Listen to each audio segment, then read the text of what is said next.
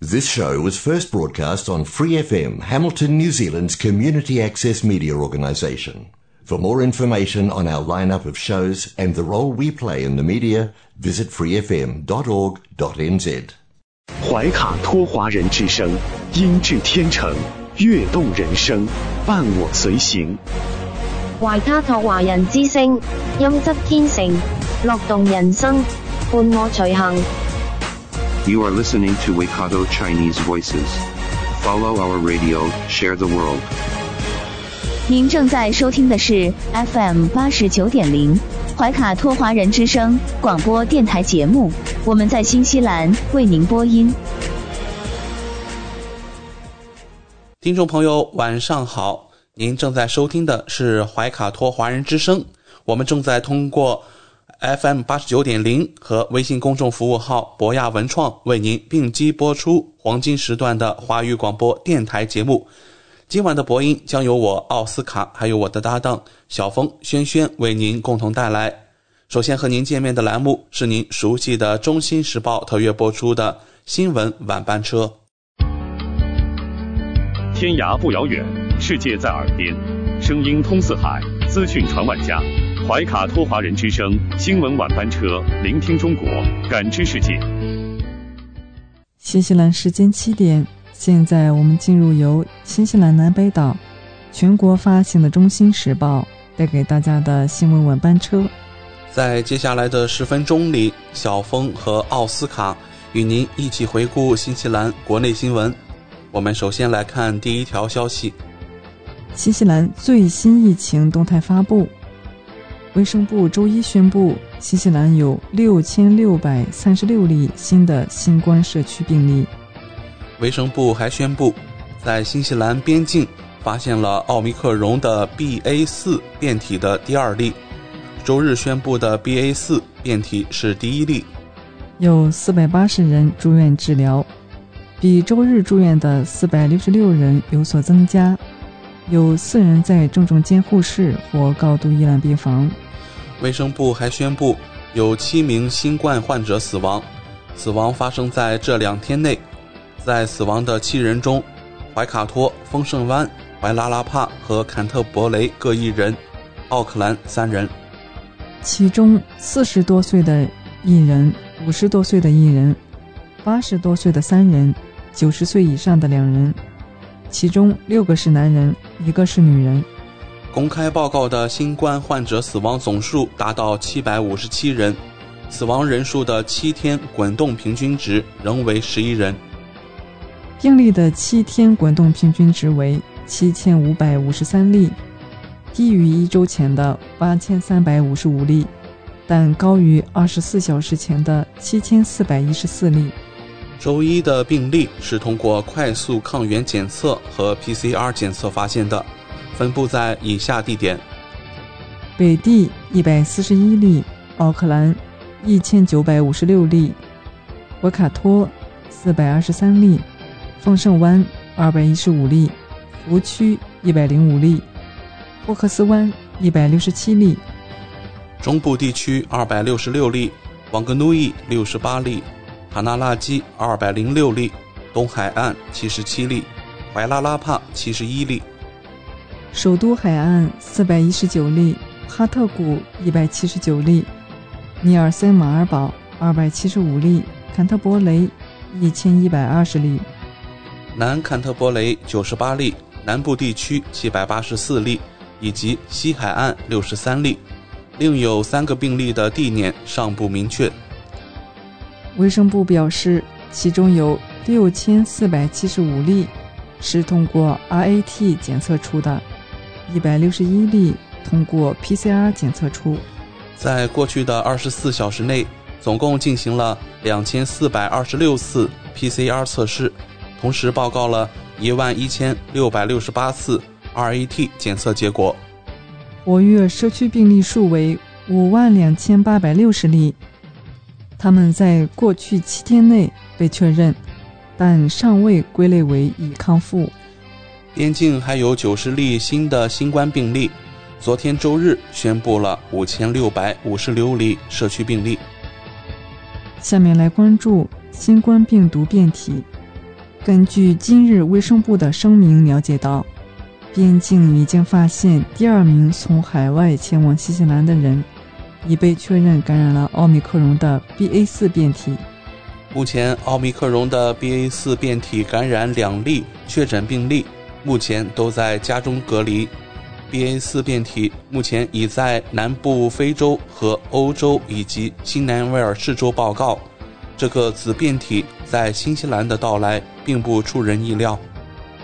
在这个阶段，已经存在用于管理其他奥密克戎变体的公共卫生设置，被评估为适合管理 BA 四不需要进行任何更改。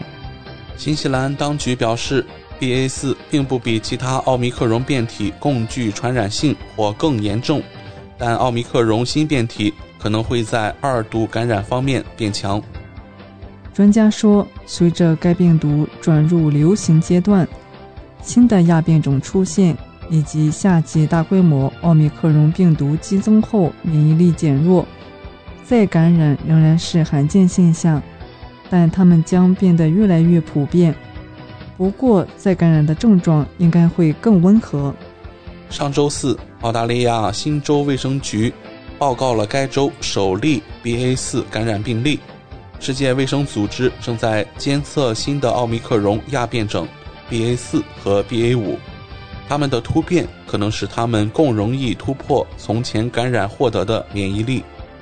澳洲医疗专家分析，数十万新州人很可能会不止一次的感染新冠病毒，因为高传染性的奥密克戎亚变种。如全新的 BA.4 毒株，提高了第二次甚至第三次感染的几率。新西兰卫生部表示，目前新西兰针对奥密克戎新变体的应对没有改变，口罩和疫苗在抵抗新冠方面依旧有限，呼吁民众及时戴上口罩以及接种疫苗。下面带来更多新西兰专家观点：BA.4 奥密克戎变体病毒。已通过一名来自南非的旅行者正式抵达新西兰。据报道，他在南非正推动新一波的新冠疫情，但新西兰当局表示，BA.4 并不比其他奥密克戎变体更具传染性或更严重。据悉，尽管 BA.4 的传播数量很少，但已经在南非、丹麦、英格兰和苏格兰检测到它确实正在成功的传播。新西兰卫生部总干事阿什利·布鲁姆菲尔德表示：“这些变种病毒是不可避免的。”卫生部表示，这种变种病毒在新西兰的到来并不意外。在这个阶段，管理其他奥密克戎变体的公共卫生设置也适合管理 BA.4，不需要进行任何更改。奥塔哥大学病毒学家表示，BA.4 是一个相对较新的变体。目前并没有太多确切的科学依据可用，但他说，它似乎可以相对容易地重新感染人，并迅速传播。它很可能比 BA.1 和 BA.2 有优势，所以 BA.4 和 BA.5 也有突变。这表明它可以逃避免疫，意味着以前的感染和疫苗可能无法提供太多的保护来防止被感染和再次被感染。接下来是有关老年群体护理机构的相关报道。供应商表示，由于近乎灾难性的人员配备危机，老年护理部门开始崩溃。惠灵顿一家供应商警告说，公立医院床位稀缺，需要高水平护理的人被转移到疗养院。其中一家非营利性服务机构经营着十四家。疗养院以及医院和痴呆症护理单位，总经理表示，新普利茅斯的医院一楼目前空无一人，因为没有注册护士可以照顾他们。这位经理表示，我们不得不要求更高需求的人搬出去，哪怕他们中的一些人已经在那里多年了，这对他们来说非常痛苦。他们当然希望他们能回来，但是否会发生？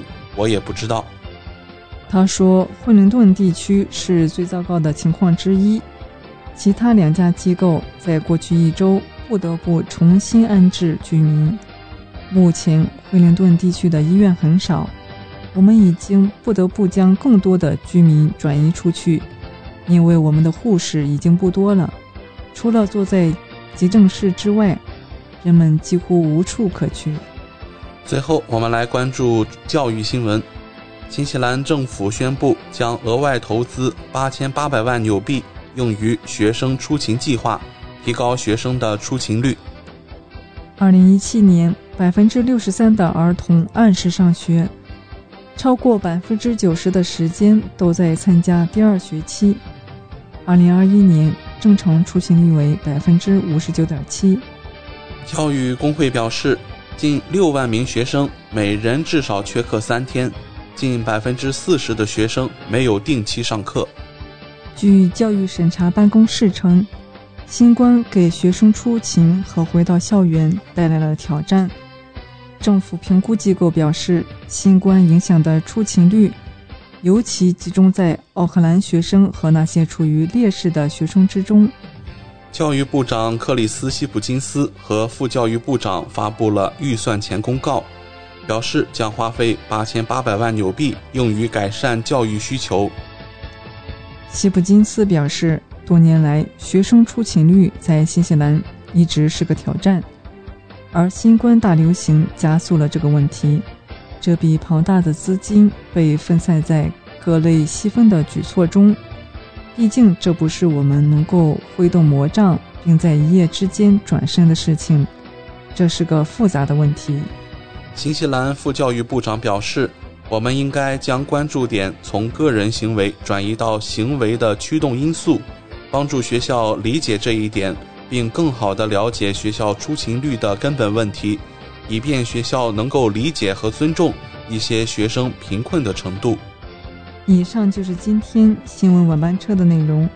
接下来将进入每周一晚上由纽华特产特约播出的一档有关新西兰特产的推荐栏目《纽华好物》。更多精彩马上回来。您正在收听的是怀卡托华人之声，调频立体声 FM 八十九点零，这里是新西兰中文广播电台节目。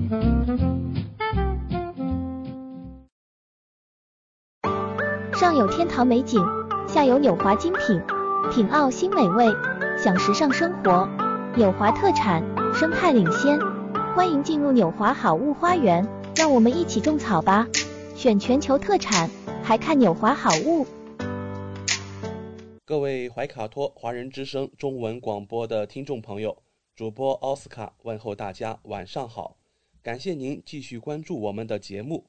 从二零二一年开始，怀卡托华人之声迎来了一位全新的品牌嘉宾，我们请出新西兰纽华特产的好物推荐官，和收音机前和正在线上收听节目的新老朋友们认识一下。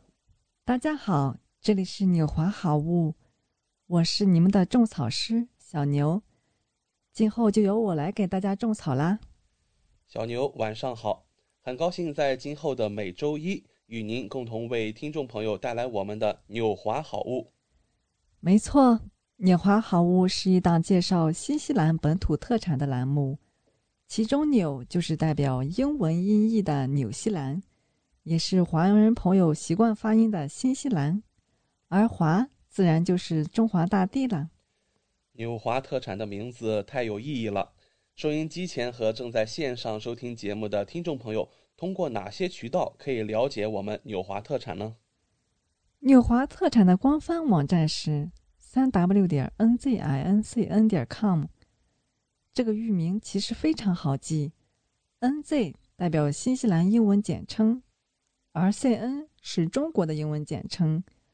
用 i n 连起来，n z i n c n 其实就是新西兰在中国的意思。嗯，没错。还有一个更简单的办法，听众朋友，无论您用谷歌还是百度搜索“纽华特产”，点击排名第一个搜索结果，就进入我们的官方网站了。是的，大家有什么不明白的，也可以添加我们的微信号“纽华”的汉语拼音全拼 n i u h u a。很乐意为大家解答。当然，大家还可以通过每周全国出版的《中信时报》醒目的位置，找到纽华特产最新最全的整版促销海报。嗯，线上购物的确是在疫情期间保证自己和他人健康的安全方式。小牛，我们消费者在纽华网上购物的时候，在支付环节也会更方便吗？嗯，是的，主持人这个问题，相信大家都很关心。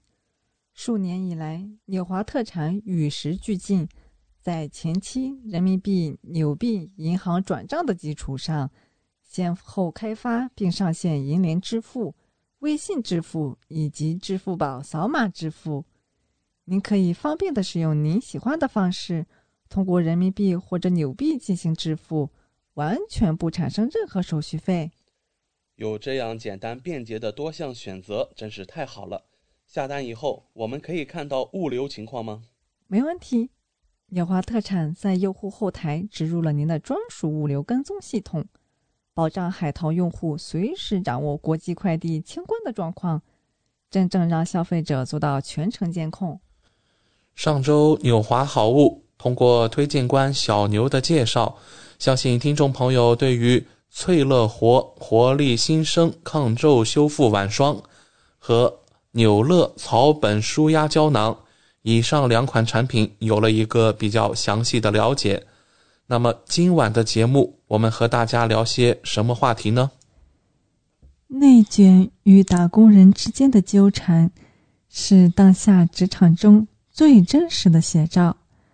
在这个万物可卷的时代中，人人都无可避免，肝脏劳累已经超载。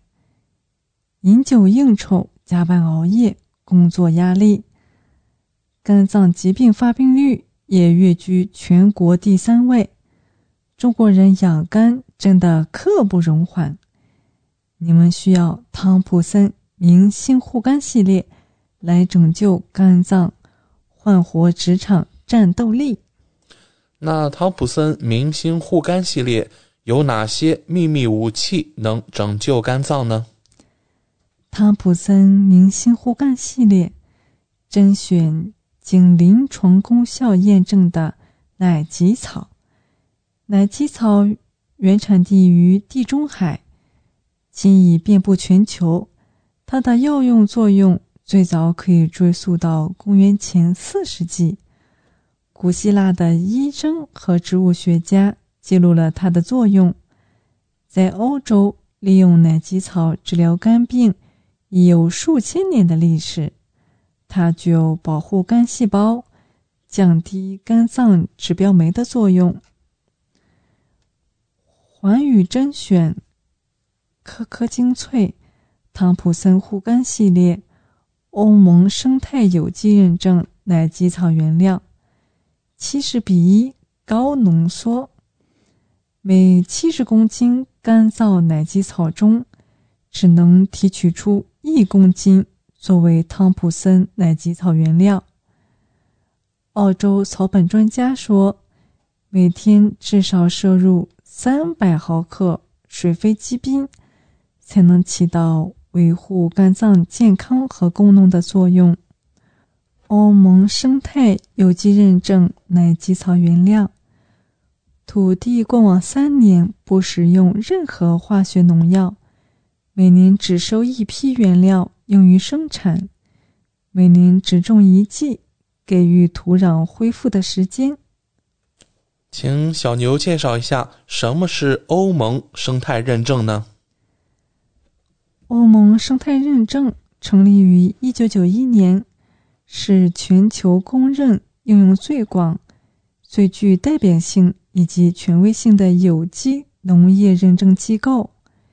由于其严苛的质量考核和认证程序，使任何拥有生态认证标志的产品都成为一种高品质和高信誉度的保证。现在带大家认识一下汤普森明星护肝系列的明星产品——汤普森奶蓟草护肝片，护肝首选，精准高效。单一奶蓟草配方，七十比一高浓缩提取，远超同行。每一粒护肝片中含四万两千毫克高含量奶蓟草精华，四百二十毫克水飞机冰，能够有效维护肝脏健康和功能。下一个就是汤普森奶基草护肝精华，饮酒前后喝十五毫升，急救护肝。也是含七十比一高浓缩奶基草、专利姜黄素、朝鲜鸡、肉桂、紫苏五重天然草本配方，多为守护肝脏，液体质地。吸收率高达百分之一百四十，对于肠道脆弱者和老年人群更友好。那这两种产品我们应该如何选择呢？如果是日常维护的话，就选用汤普森奶蓟草护肝片，因为它适合熬夜加班、喝酒应酬还有压力大的人群。服用方法就是每天一粒，连续服用六十天，唤醒你的小心肝。如果是饮酒前后的，就要选用汤普森奶基草护肝精华。饮酒前后瞬间焕活，吸收率达到百分之一百四十，焕活肝脏。适用经常应酬。还有肠胃脆弱老，还有就是老年人，服用方法就是饮酒前十五毫升，可以形成肝脏保护膜；饮酒后也要喝十五毫升，抵御酒精对肝脏的损伤。拥有健康的肝脏，并不是一蹴而就的，而是需要保持良好的生活习惯，呵护你的小心肝。从今天开始，七十年草本大师汤普森是你的坚实后盾。我们平时不仅仅需要保护好肝脏，还要保护好我们整个身体的健康。最近就有听众朋友咨询关节疼痛该怎么缓解呢？想要告别关节小别扭，每日一粒奥佳宝维骨力。每粒富含一千五百毫克氨糖，植物提取，温和配方，保持关节灵敏度，活力不掉线。临床验证，每粒富含一千五百毫克硫酸氨基葡萄糖胺，可以帮助缓解骨关节疼痛症状，改善关节功能，有助提升关节灵活度。每日仅需一粒，即可满足日常关节所需，帮助缓解关节疼痛。提取自非转基因玉米，海鲜过敏者也可以食用。关节压力渐增，需要氨糖来润滑，保护关节。关键在氨糖，氨糖是关节软骨的重要成分。年龄增长。氨糖需求增加，随着年龄增长，关节磨损加剧，对氨糖需求增加。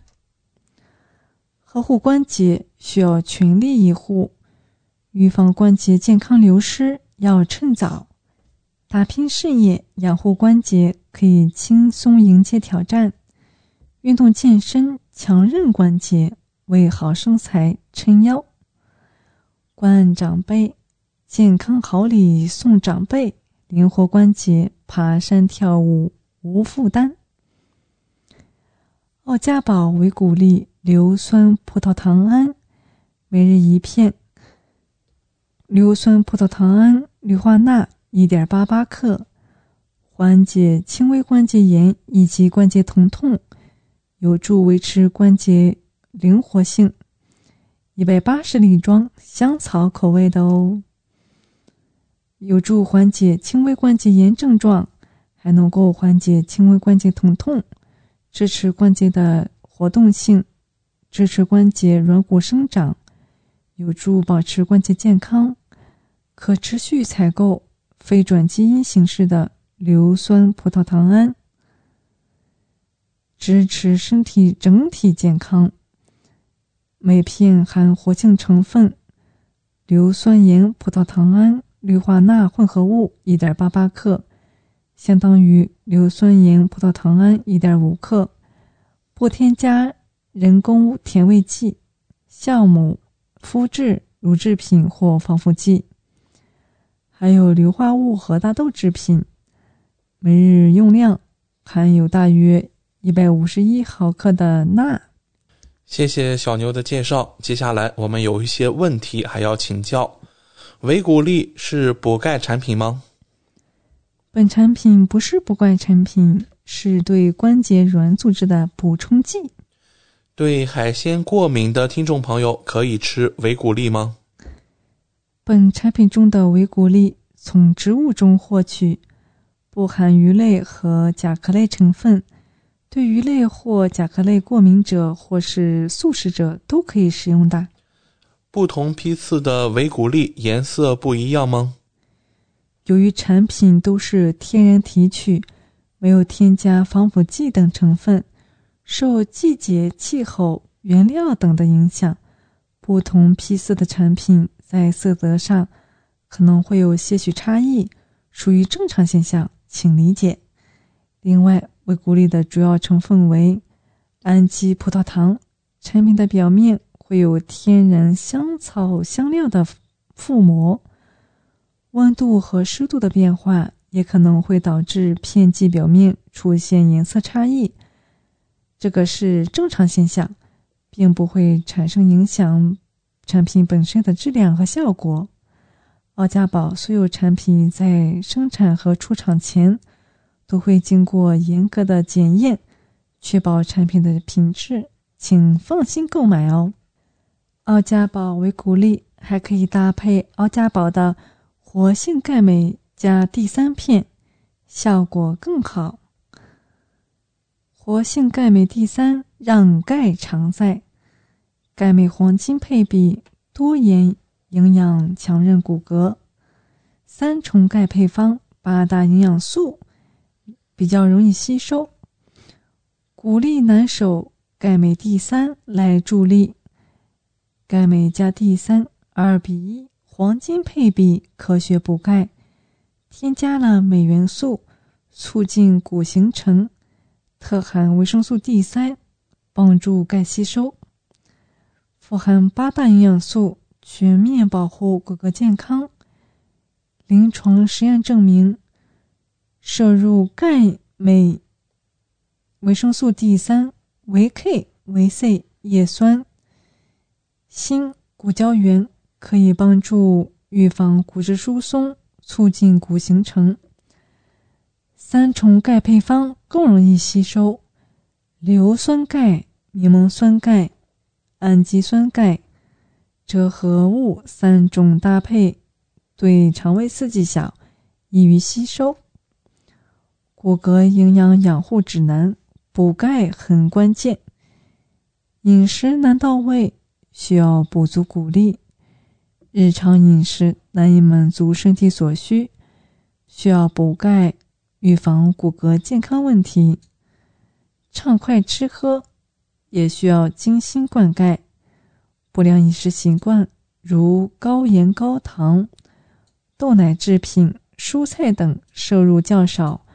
容易导致体内钙流失。多重身份更要 hold 得住健康。上班族、运动员、青少年、孕妈等人群，钙需求量大，需要额外补充。每个人的补钙之选，为健康加股劲儿。感谢纽华好物推荐官小牛的精彩介绍。节目尾声，主持人奥斯卡照例要给大家争取福利了。今天有哪些给怀卡托华人之声电台听众专属的优惠活动呢？纽华特产一定不让大家失望。最近纽华的新西兰仓还有一件包邮、整单包邮、清仓大促活动。首先，只要您在纽华特产网站注册自己的账号。系统将会直升一级 VIP 账号，不需要通过任何前期购买架构，就可以直接看到比注册前更优惠的实体价格。同时，您购买的数量越多，会员体系升级的越高，后台看到的价格体系就会更好，真正让利于消费者。尤其现在疫情期间，政府鼓励大家非必要不外出，因此纽华特产希望通过这种方式，鼓励大家在线上消费的行为，减少病毒传播的机会。怀卡托华人之声的专属福利来啦！如果还想更多的了解我们的好物，听众朋友可以添加微信客服“纽华”的汉语拼全拼 “n i u h u a” 联系我们。一周内添加我们微信客服的听众，只要备注为鼓励，就可以领取二十元的优惠券哦。这是怀卡托华人之声。听众朋友的专属福利，通关密码只在本台播放，而且每周都不一样，还请您注意收听啦！感谢纽华好物推荐官小牛带给怀卡托华人之声的专属优惠，期待下周同一时间您继续带我们分享纽华好物。请各位听众朋友别忘了谷歌和百度搜索排名第一的纽华特产。或者可以随时添加我们的微信客服“纽华大汉语拼音全拼”，就可以看到我推荐的超多好物啦！谢谢大家，谢谢小牛做客怀卡托华人之声。纽华特产立足澳新本地，为世界各地消费者与生产公司之间打造了流畅的沟通渠道，避免不必要的中间商，厂家直接供货，一手货源保证。纽华特产现已具备澳大利亚、新西兰、德国、香港、韩国、泰国、英国七地大型仓储仓库，与知名品牌商联手合作，涵盖千余种保健、强身、养生等特产品，丰富了海内外客户的选择，成为广大代购和电商首选平台之一。请大家每周一晚七点十分锁定怀卡托华人之声。我们和纽华好物推荐官小牛在这里不见不散。上有天堂美景，下有纽华精品，品澳新美味，享时尚生活。纽华特产，生态领先，欢迎进入纽华好物花园，让我们一起种草吧！选全球特产，还看纽华好物。资讯全方位，生活零距离，新西兰大小事。有声世界，无限精彩。亲爱的听众朋友，大家好，很高兴我们在这个寂静的夜晚和您在空中电波相会了。现在我们来到了新西兰大小事节目单元，在这里我们和听众朋友们分享发生在怀卡托周边以及新西兰全国的大型新闻资讯。希望今天的节目能给您带来所关心的、所感兴趣的新闻内容。我是今晚主播奥斯卡。我们今天的节目首先还是把关注的目光放在了新西兰海关边境线上。那么，自从疫情爆发两年多来呀，由于新西兰边境的这种近乎闭关锁国的措施呀，造成了很多海外留学生无法回归正常的学习。还有很多家庭呀，我们也知道面临着妻离子散的这样分居的一个状态，给很多人的生活、工作还有学习啊，造成了非常不便的影响。那么好消息啊，是从周日晚，也就是昨天晚上的十一点五十九分开始啊，如果旅客来自免签国家，并且已经完整的接种疫苗，已经可以入境了。这是新西兰首次向六十多个国家的旅客开放边境。新西兰于二零二零年二月发现首例本土新冠病例，为尽可能封控病毒，政府在三月十九日关闭边境，史无前例。旅游部长曾经表示说啊，在历经两年的疫情后，重开的边境是加强新西兰经济建设不可或缺的一环。目前每周约有三点三万人次抵达新西兰。由于新西兰的旅游人气依然很高，我们知道今日变化会进一步推动旅客入境，有关新西兰的国际航班搜索量较疫情爆发前增加了百分之十九。此前啊，新西兰已经于四月份率先迎来澳大利亚旅客和部分国际学生回归。尽管中国并不是新西兰的免签国，然而根据政策，如果旅客持有有效的签证，依然可以从五月一号晚十一点五十九分起入境。移民部长移民部长克里斯法福伊透露，政府会继续审查新西兰边境重启战略，并研究是否有可能提前启动后续的步骤。可以说啊，这是一个非常好的消息。我们看到新西兰的边境啊，已经逐步的打开大门。更多人的回归已经可以说是指日可待了。与此同时，新西兰总理杰森达·阿德恩也表示说，虽然允许进入新西兰的游客人数没有设置上限，但旅游业的经营者需要提供环境友好和游客体验最大化的优质服务。现在，来自免签证国家的接种疫苗的游客。无需 MIQ 这种集中的隔离，可以进入新西兰了。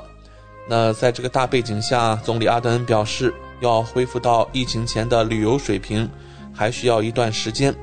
但现在是时候对一些旅游景点进行与过去不同的管理了。展望到旅游业的未来，他说，企业和政府正在讨论确保我们为游客提供优质的体验。特别是新西兰的自然环境，人们来这里享受它。老实说啊，常常让人感觉到很拥挤，在某些地方不一定能提供我们原本所希望提供的东西。但是总理表示，排除限制抵达新西兰旅客人数的可能性。他说啊，新西兰航空公司和新加坡航空公司已经签署了一项安排。通过航空业的可持续发展方案开展工作，这会是一个全面的大问题。我们希望确保我们国家的航空公司对环境问题进行全面的正面讨论。总理同时表示，他也需要一个公平的竞争环境，让所有航空公司都走可持续的路线。我们刚才提到，中国虽然不是新西兰的免签国，但如果说到在疫情后经济恢复和经济崛起，那么中国呀，无疑是新西兰最大的重要伙伴了。我们来看南岛基督城，当基督城决定啊要加强与哪些国家的联系，并形成经济伙伴关系时，澳大利亚作为新西兰的好邻居却几乎没有入选，而中国被认定为必须市场。一位当地的市议员说，他对中国的伙伴关系感到不舒服，但另一位议员说，这将为基督城创造重大的利益，而中国也不会是基督城的重大担忧。基督城市议员在三月份同意与中国的广东省、美国西海岸、韩国和澳大利亚建立新的伙伴关系。市议会说，这些伙伴关系将带来经济效益。包括新的直飞航班，为坎特伯雷出口商提供更多的机会，以及增加国际学生和移民工人的数量。市议会工作人员与十四个利益相关者合作，他们包括了坎特伯雷雇主商会、新西兰贸易和企业部以及外交和贸易部，由这些相关利益者来选择重点的国家。那么中国呀，也是被十四个利益相关者中的十个列为伙伴关系的最优先国家。根据官方信息法获得的一份理事会内部介绍说，所有利益相关者都同意中国需要列入我们的优先合作伙伴名单。理事会选择广东省，是因为它是一个信息技术和创新的技术中心。其最大的城市广州是一个重要的出口目的地。议会工作人员还认为，一年一度的广交会是一个全球关注的事件，值得作为城市代表团的一部分前往。我们同时也注意到啊，在与中国交往的这个关系上呀，并不是所有的人都提出赞美的声音。我们看到啊，其中一位议员啊，就提出了：那鉴于目前在乌克兰发生的事情，我对我们与中国建立关系感到不舒服。而当地一位呃华裔的陈议员说啊，在广东的合作关系将带来基督城在福利。繁荣、人才和技能吸引方面的最大利益。自2015年建立关系以来，广州和基督城之间的直航估计每年带来1.57亿元的游客消费。基督城广东协会秘书长说：“啊，中国对新西兰出口商和投资者来说是一个重要的机会。新西兰最早的一批中国移民来自广东省。”于1865年在奥塔哥定居。中国问题专家对这一伙伴关系也并不担心。维多利亚大学新西兰当代中国研究中心主任 Jason 杨副教授说：“这种合作看起来是地方政府的一个相当标准的合作，但他说，政府已经表明他希望使其出口市场多样化。”而基督城市政府则希望促进与中国更多的贸易，所以从这个意义上说，也许这是一个失去的机会，试图打开不同的市场。来自奥克兰大学国际关系高级讲师 Steven 博士说：“啊，这种伙伴关系并不令人惊讶，也不是一种担忧。对中国在新西兰的影响，以及一些更深层次的担忧。”往往并不会发生在这个协议的层面上。有一些程序可以保证新西兰人和民主的安全，比如对官员可以接受的礼物有严格的规定。虽然中国被利益相关者视为一个极为重要的地点，但对澳大利亚来说情况却并非如此。理事会工作人员最初建议只建立三个国际伙伴关系。不希望与澳大利亚建立一个伙伴关系，但经济发展机构啊告诉理事会，澳大利亚是疫情之后的重要基础和恢复伙伴。该机构向所有利益相关者提出了在那里建立伙伴关系的要求，而这一要求最终也是得到了同意。好的，今天十分钟的节目就告一段落了，希望我们分享了您和家人感兴趣的新闻内容。接下来我们有更精彩的节目等待着您，请不要走开。我是今晚主播奥斯卡。光影随行，戏如人生。怀卡托华人之声中文广播带给您精彩经典的影视剧和纪录片分享，让我们与您展开一段胶片之旅，共同陶醉于光影世界。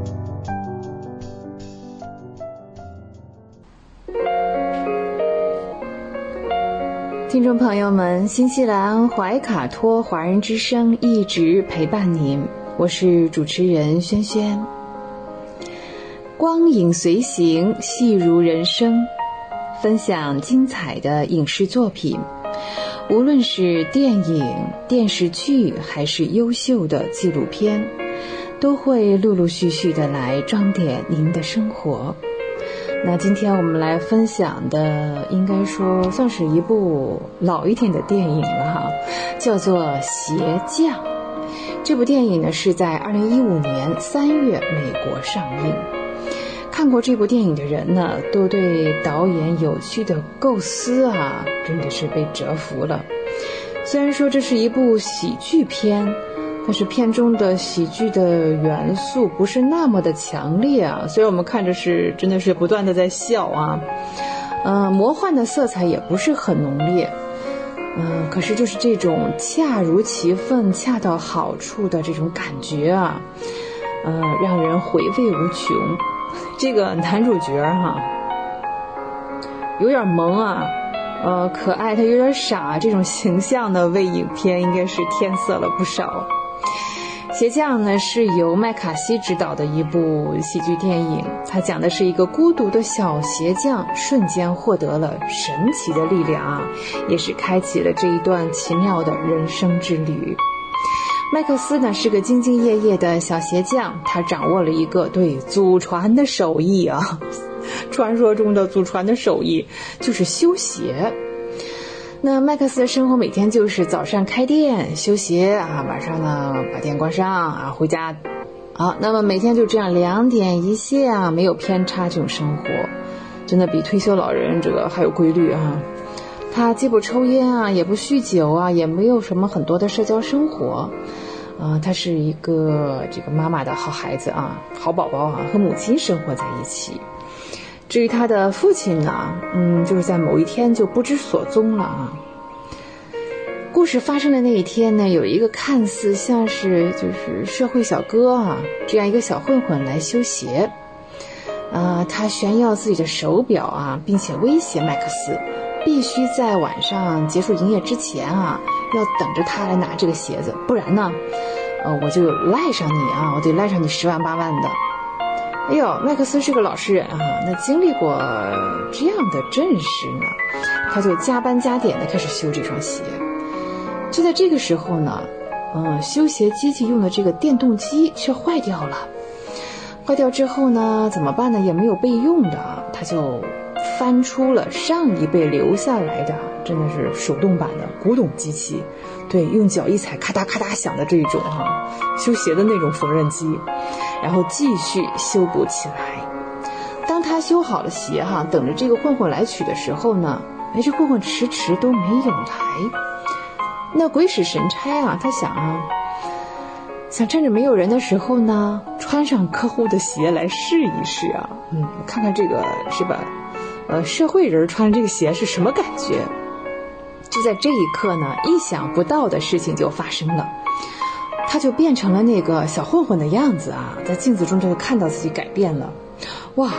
慌乱之中呢，他就踢掉了这个鞋子，啊，这是也他也发现了那台古董修鞋机的这个秘密，嗯，他又修了几双鞋啊，可是上是刚才受到了这个这个惊吓是吧？那果不然啊。凡是被这个机器修过的鞋呢，啊，他穿上了就会变成谁？就变成鞋的主人的那个样子，啊，那就开始了不一样的人生了，是吧？开挂了。接下来的日子之后呢，麦克斯呢就开始呃用这种不同的面貌和身份，走出了这间修鞋的小铺子啊，去感受不同的人生。他穿着大衣，系着红围巾。背着一大包啊，自己修理过的鞋的，就开始了这种历险。他穿上了帅哥的鞋子，哇，可以去酒吧里啊认识漂亮的女生们。吃完大餐之后呢，他又开启了一个新技能啊。他这一换鞋，不就等于换了一个人吗？啊，没有人知道，他就他就吃了霸王餐啊，逃单了，跑了。嗯，他还可以这个嗯打劫富豪的鞋，这样一来呢。开着保时捷在公路上飞驰着，在一系列的呃滑稽的啊又是异样的体验之后呢，麦克斯觉得自己应该做一些更有意义的事情啊。既然现在 get 了一个新技能，是吧？随即呢，他就想到了老年痴呆的母亲啊。他这时候问问母亲啊，有没有什么特别的愿望？母亲的回答是：我想和你的父亲。吃一顿饭啊！既然有了这个修鞋机的魔力，那这应该不是问题了。麦克斯呢，非常爽快的，嗯，他说呢，我可以帮你实现这个愿望。母亲真的是半信半疑，但是为了这一餐，她也是盛装打扮了哈。呃，本来她是病殃殃的，但是打扮起来依旧是魅力四射，像回光返照一样。但是，事实上这也就是回光回光返照哈，呃，第二天呢，这顿饭结束之后，第二天母亲就去世了。那当然了，也是麦克斯穿上了父亲的鞋啊，以父亲的面貌和母亲一起吃了一顿饭。母亲去世之后呢，麦克斯就越发的孤独了，他开始思考自己的人生。就在这个时候啊，当时那个没有来取鞋那个那个小混混是吧？啊，这个这个社会小哥来取他的鞋了。就此期间呢，他还不忘啊嘲笑了麦克斯，还有他去世的母亲。那本来这个情绪就是比较低落哈，忍无可忍了，他就决定寻找一个机会哈，要修理修理这个小混混。这个时候呢，又有两个混混的手下来找他，呃，怎么办呢？他只能穿上这个呃社会小哥的鞋啊，就变成了这个社会小哥的样子，然后就陪着这两个手下去做事情。在一个车间呢，嗯，他本来是要要下手除掉一个仇人啊，结果呢，他不再是对他的内心还是他自己是吧？他就没有这样做啊，放过了那个人。后来呢，他又来到一处豪宅，有人出五万美元啊，让他去张这个嗯打砸抢啊这样一个事情，感觉他是摊上大事了是吧？对，他迅速又混到了那个社会小哥住的那个地方啊，只是没想到呢，哎，这个小混混当时呢，他用绳子是绑好了的，却挣脱了，而且正在用枪指着他，呃，结果麦克斯在打斗当中呢。一下失手，用高跟鞋哈扎死了这个社会小哥。嗯，当他准备向就是警察去自首之后哈，来到案发现场却发现，哎，这个尸体怎么不见了呢？是不是有人在帮他，还是他在做梦？那他回到了鞋店呢，发现案发现场的东西都被转移到了鞋店里。他拿起所有的东西啊，嗯，这他的鞋店的隔壁呢是理发店。理发店的这个男主人就过来，呃，告诉他说，自己知道所有的事情。嗯，麦克斯的父亲呢也是如此，所以原来麦克斯的父亲也是知道啊，这个修鞋器是有这个魔力的。他自己呢也是变成了别人的样子呢，结果却卷入了一个非常难以解决的纠纷啊，差一点把命搭上。当有人开车啊，要把他拉去解决掉的时候，要杀死他的时候呢，千钧一发之际呢，他变身了，变成一个老头儿啊，另外一个人了，呃，才得以解脱。九死一生的麦克斯回到鞋店，发现哈，哎，这个店里多了一份要拆迁的单子。原来呢，其实呢，这个隔壁的这个老头呢，理发匠就是钉子户。嗯，富豪呢是要给这条街重新翻新啊，他们要强拆掉这条街。那麦克斯肯定是不能善罢甘休啊，自己的店也要被强拆了，他就来来回回的争取的啊，来来回回的跑着。这个过程当中呢，他不幸就被车撞到了。醒过来之后，他发现自己竟然在隔壁的理发店里。理发店老板呢脱掉了脚上的鞋，一瞬间。他一看，哇，这不是爸爸吗？原来啊，麦克斯的父亲呢，一直都是变身的这个理发师，就在隔壁，每天陪伴着他。当他遇到困难的时候呢，父亲正是父亲帮他解决了前面的一些问题，比如说转移尸体呀，还有案发现场一些东西呀。对，他的父亲呢。的真身啊，是由达斯汀·霍夫曼来出演的。那变身之后，大家来猜一猜，哎，是大西洋帝国的男主角啊？对，是那位啊，表演的那个理发师。嗯，他所经历的一切呢，嗯，他的父亲也同样经历过，正是相同的这种不平凡的经历啊。啊，可能带来了同样的感悟吧。父亲带他走到地下室，他说啊，这个里面全是邪。他并且告诉麦克斯呢，他们家族的命运就是负责拯救啊人的灵魂，而且呢，自己其实呢是一个富豪，有很多的产业。最后呢，嗯，在后门一辆非常气派豪华的车正在迎接他们父子。其实整部影片呢，还是以人心的正直和善良在做反思，给我们也怎么说呢立下算是一个思考题吧。嗯，如果我们有同样的一台修鞋机，你会想穿上谁的鞋呢？会用这份特殊的能力去干什么呢？但是话又说回来啊，生活当中不知道听众朋友们有没有或多或少这样想过啊？如果我是谁谁谁，我会如何如何啊？如果我嗯怎么怎么样，可能某种程度上也是羡慕过别人的生活。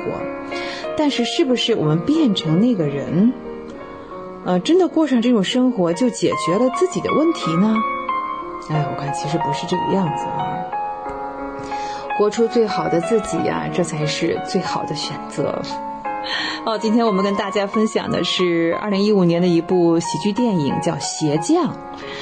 光影随行，戏如人生。轩轩又要与您说再见了，非常感谢您的时间。怀卡托华人之声与您常相伴，再见了。怀卡托华人之声，音质天成，悦动人生，伴我随行。怀卡托华人之声，音质天成，乐动人生，伴我随行。You are listening to Waikato Chinese Voices. Follow our radio, share the world. 您正在收听的是 FM 八十九点零怀卡托华人之声广播电台节目，我们在新西兰为您播音。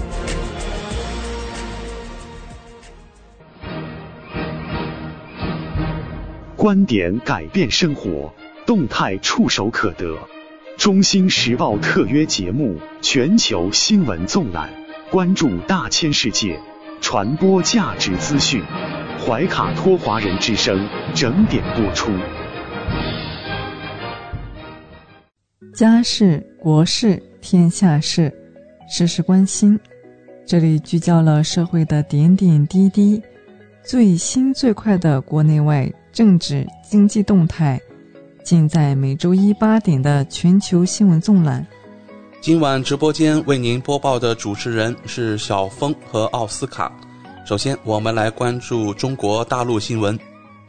孙春兰四月二日至五月一日带领工作组在上海调研指导疫情防控工作。孙春兰强调，持续攻坚，扩大战果，一鼓作气实现社会面清零。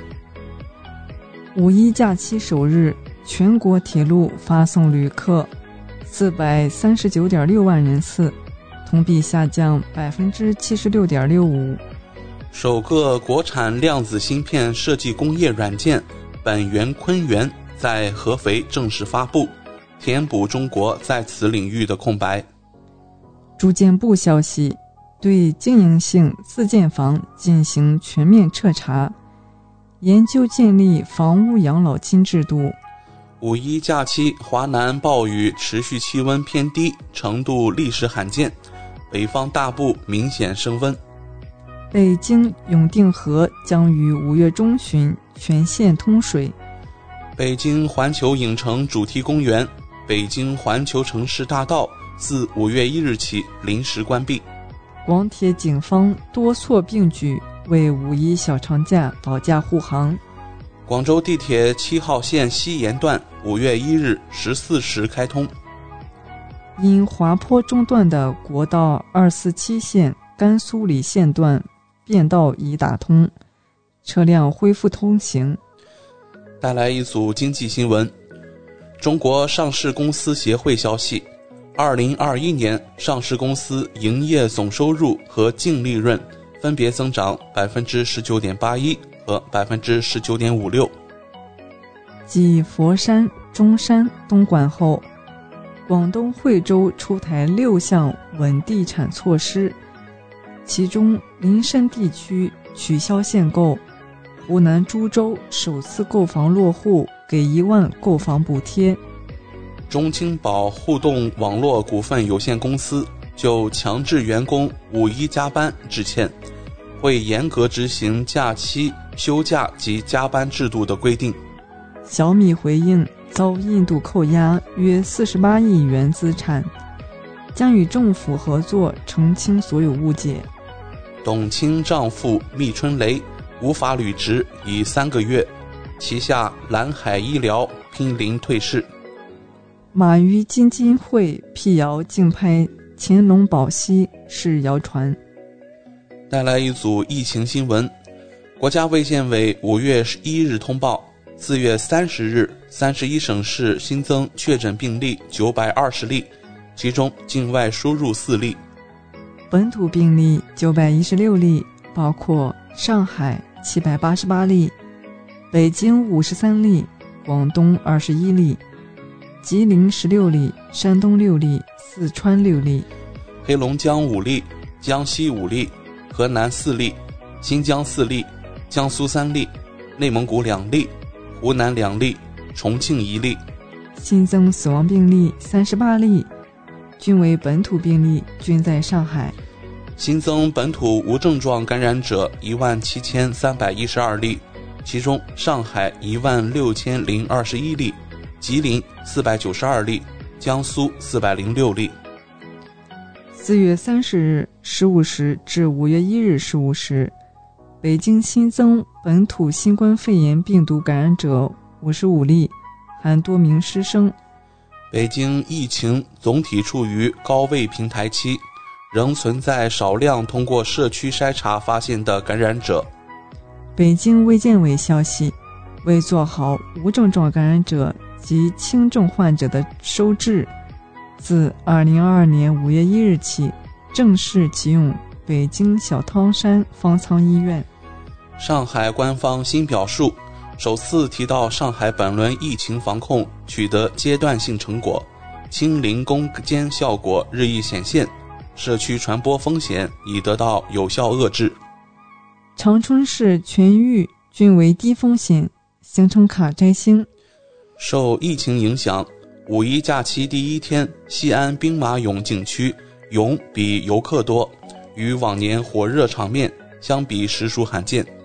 上海明确社会面基本清零标准，目前六个区符合标准。上海将在五月一日至七日继续开展核酸筛查工作，采取分区分级的抗酸加抗原组合检测模式。上海全市封控区人口数下降至三百多万。上海超市、卖场、药店等线下门店正逐步恢复经营。上海配送寄递白名单人数达八点七万余人。查处违法违规人员三百余人。云南捐给上海的蔬菜在居委会放烂，处理结果来了。张庙街道党工委书记施永根等三人被免去职务，进一步接受调查。一千一百万人近期将离开上海，谣言，铁路日均离沪人数仅几百人，憋坏了，五一无法回家。广州一高校男生宿舍万人合唱《海阔天空》。法治方面，山东监狱系统反腐，三人涉嫌徇私舞弊、减刑假释犯罪受处分。长沙自建房倒塌事故，九人被刑事拘留。多人在沈阳机场冒用他人行程卡被行政拘留。军事方面。南部战区空军航空兵某部开展高原实战化训练，提高全疆域空中加油能力。中国第二十批赴黎巴嫩维和部队完成联黎部队听使救援演习。带来一组文体新闻：新修订的《中国人民共和国职业教育法》于五月一日起正式施行，新增三章。建立健全全职业教育的保障体系。中国共青团成立一百周年邮票定于二零二二年五月五日发行，邮票图案名称分别为“紧跟党走，强国有我”。截止五月一日十四时三十一分，二零二二五一档电影总票房含预售已突破一亿元。北京市义务教育入学平台五月一日起开通。国际乒联修改世界排名规则，初始积分被删除。中国男子冰球四战全胜，夺世锦赛一级 A 组冠军。中超两队结束亚冠小组赛，广州队和山东泰山队分别不敌各自对手，总战绩一平十一负，难求一胜。您正在收听的是怀卡托华人之声，调频立体声 FM 八十九点零，这里是新西兰中文广播电台节目。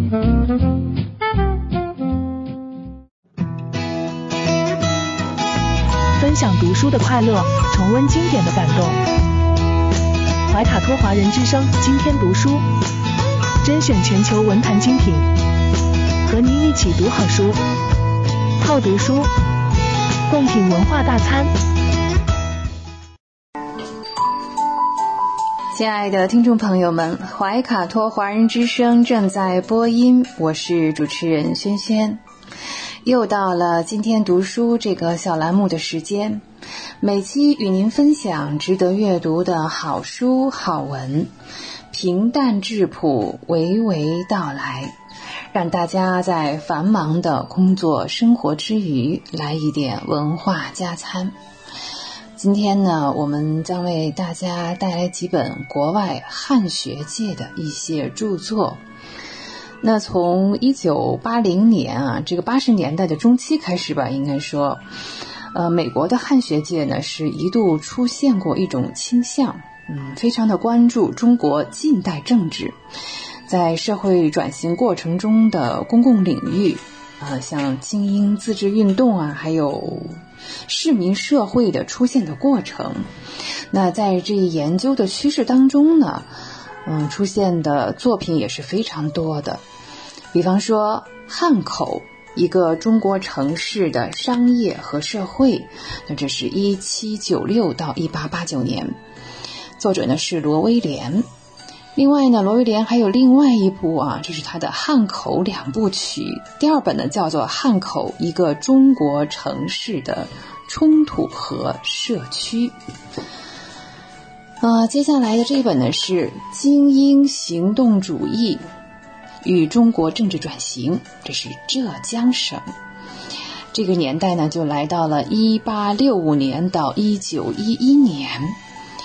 再看啊，中国精英与政治变迁，这是二十世纪初的浙江啊，的作者呢是肖邦奇。你的鞋不要穿了。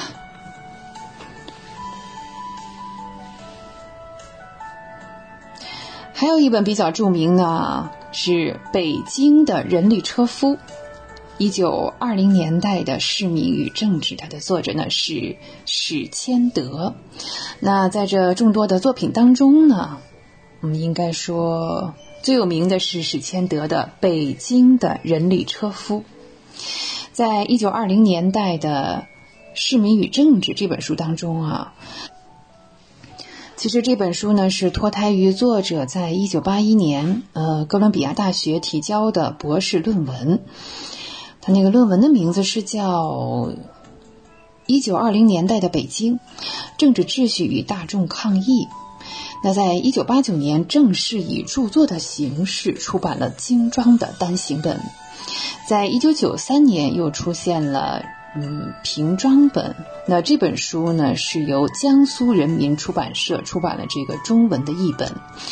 可以说是成功的弥补了关于中国城市政治史上这是一枚遗珠这样一个缺憾。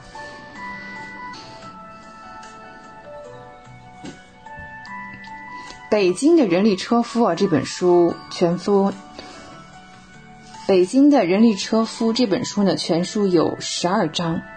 第一章呢，呃，差不多就是介绍一些背景的知识。到了第十二章是城市政治中的秩序与趋势，这属于一个结论了。作者在这本书的写作当中呢，具有非常明显的结构特色。这本书哎，也是将像从一九二九年的十月，嗯。这个月当中呢，二十二号啊，我们说这个人力车夫和电车公司的冲突哈，真的是一个那时候达到了白热化的状态。呃，是的，作为电车啊，那个年代是新兴的公共交通方式哦。呃，那其他的章节当中呢，嗯，我们可以有不同的人物登场，也有不同的剧情发展。以此为线索呢，这个全书啊。嗯，大概是可以分为这样几个部分了。到了第二三章的时候呢，对人力车这个行业哈有了大概的一个总结。作者就指出啊，人力车夫和乘客之间的阶级差别是高度具象化的一种方式来呈现的。嗯，你看前面跑着的这位车夫啊。敞开的衣襟，挥汗如雨。那穿着整洁啊、高档的乘客呢，在后座上安坐着。这也使这一行业啊，处于社会矛盾，就是最明显的一个前沿地带吧。冲突呢也是有的。那车夫呢，面对啊他的老板，也就是车厂主人，会给他一些压力，每天要收租子的啊。还有某一些难缠的主顾啊、顾客哈、乘客，他的刁难啊，有的时候也会有黑社会呀、嗯不法的警察呀来找事儿的哈。那严峻的这种生活环境啊，也促使他们团结到了一起，这个群体的呃。力量凝结在一起啊，对呀，也就卷入了城市政治，哎，这也是重要的一个缘由。那接下来呢，电车公司刚才我们提到了哈，作为人力车夫最大的竞争对手，嗯，电车其实在中国哈，应该是在一九二四年的年底，也是在困难重重当中登场的。商会呢，以人力车夫反对情绪为筹码，也是试图干涉电车公司的组建。但是电车公司呢，也是寻求了北洋政府的支持。哎，这样一来呢，商会也不得不做出一些让步。但是呢，有一点值得一提的是，电车当时并没有树立起一种能够给人们提供方便快捷的这样一个。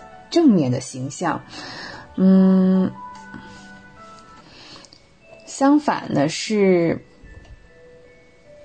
他们是人力车夫的迫害者，而且你像有税收啊、工业负担啊，同时大家认为这是一个来自西洋的危险的发明，哈，还有点邪恶这样一种形象。那到了人力车夫的群体当中呢，嗯。他们通过这个组织性啊，也是过渡上这样一种联系，梳理了一下，像这个工会组织啊，还有这个市民的团体，呃，作为商会这些合法的组织，新兴的力量啊，有这样一个过程。工会，嗯，这个应该是一个比较现代的哈劳工组织啊，逐渐在北京就取得了初步的地位。这样一个来自于群众的政治团体啊。就是城市政治不再只是精英的仲裁，还有政府机关的专属地位了啊！工会有了一席之地，哎，这是一种城市政治的新趋势。虽然在二十年代的中后期啊，我们那时候是军阀，是虽然在二十年代的中后期，我们那个时候是军阀混战啊，这样一种局面，社会动荡也是民不聊生。嗯。在一九二六年的时候呢，呃，奉军夺取了北京啊，差不多在这个前后的时间啊。那像商会这些合法的组织在城市政治中的地位呢，高度的依赖于北京市民团体当中建立的权威。后来那个奉军应该是退出了哈，北京就在某一个阶段是当时就丧失了全国政治中心的这样一个地位。那整个城市政治就是呈现出另外一种面貌了。到了一九二九年啊，嗯，马上要进入三十年代了，这个电车公司呢真的是穷追不舍，他们推出了一项业务哈，叫做环路夜线这样一个项目。这样一来呢，嗯，本来夜间的这个服务呢是人力车嗯比较畅销的这样一个时间段哈。结果呢，电车与人力车的这种竞争啊，哇，这是到了不可开交的这样一种程度了。工会当中的人呢，试图是去打倒支持电车的这个派别，那对人力车夫这个组织呢，再加以煽动。传统的行会、警察啊。那个时候甚至都丧失了去去调节的这个能力，结果呢，就是北京的人力车夫啊，他这个群体发动了大规模的暴乱。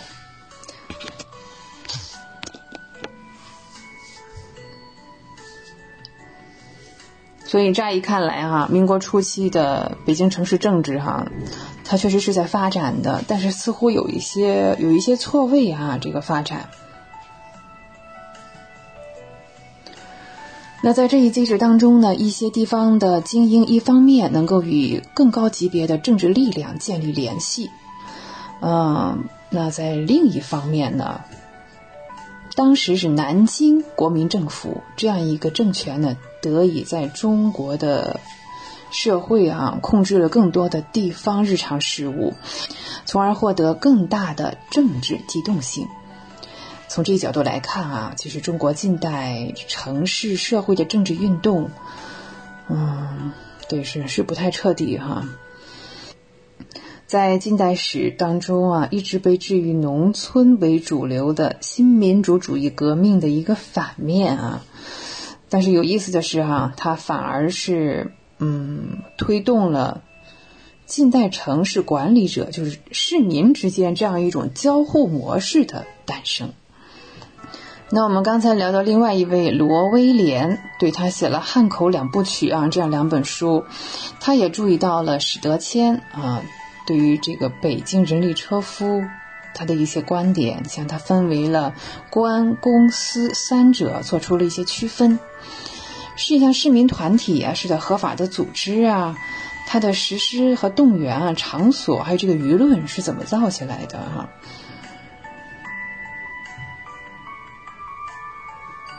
其实，嗯，比较一下哈，史德谦他的研究跟罗威廉的汉口两部曲有很多是不谋而合的地方。在书中，你看他们提到过哈，市民团体的组织过程当中，呃，都强调过公共生活的场所，比如像过去我们常说的这个浴池、澡堂、公园啊，哎，茶馆啊，相会啊。对呀，这也是市场，嗯，市民们聊天儿啊，交换一下信息啊，议论一下时事啊，这是一个信息枢纽，对啊，不要小看这些地方哈，虽然是一些小小的服务行业啊，但是起着极大的作用。